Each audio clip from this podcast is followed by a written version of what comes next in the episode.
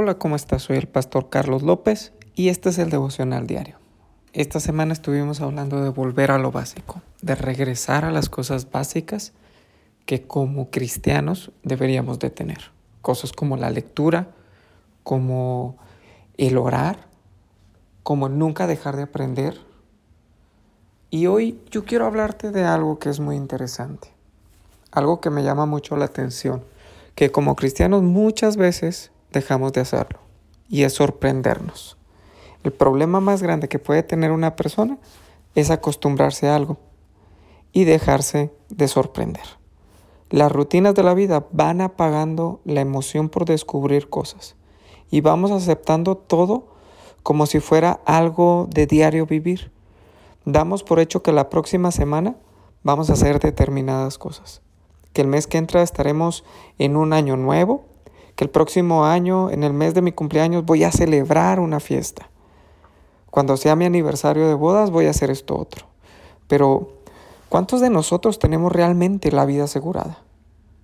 Yo creo que ninguno. Y hoy simplemente no la vivimos, la pasamos. Le pregunto a varias personas, ¿cómo estás? Y la respuesta es, ay pasándola, sobreviviendo. Ahora, yo pregunto, ¿eso es lo que quiere Dios para nosotros? Dice Juan 10:10, yo he venido para que tengan vida y para que la tengan en abundancia. Creo firmemente que la vida del cristiano no es para pasarla, es para vivirla, es para disfrutar todas las cosas que tenemos a nuestro alrededor, pero muchas de ellas simplemente ya no nos sorprenden, las damos por normales.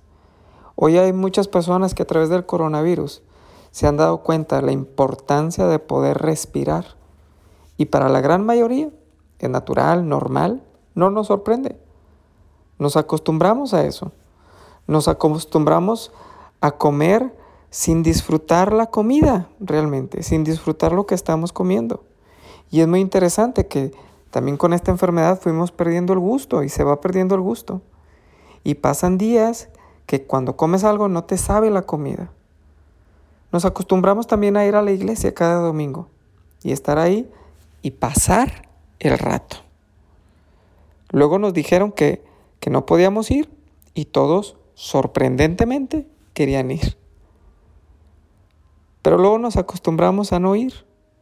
Y ahora que ya puedo ir y estar en comunión con todos, ya me acostumbré a verlo por internet.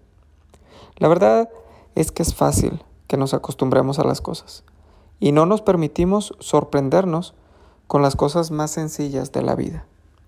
Pero en cuanto a las cosas de Dios, muchas veces nos acostumbramos a cierto tipo de cosas que deberían ser apreciadas de manera distinta. No hablemos de las formas de hacer iglesia, sino de la misma presencia de Dios. Nos acostumbramos a orar poco, a leer poco, y Dios quiere sorprendernos teniendo comunión diaria con cada uno de nosotros. Y no lo permitimos porque nos hemos acostumbrado a algo normal.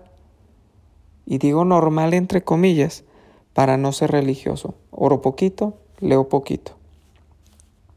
Nos acostumbramos a escuchar una enseñanza y no permitimos que Dios nos sorprenda hablándonos por ese medio.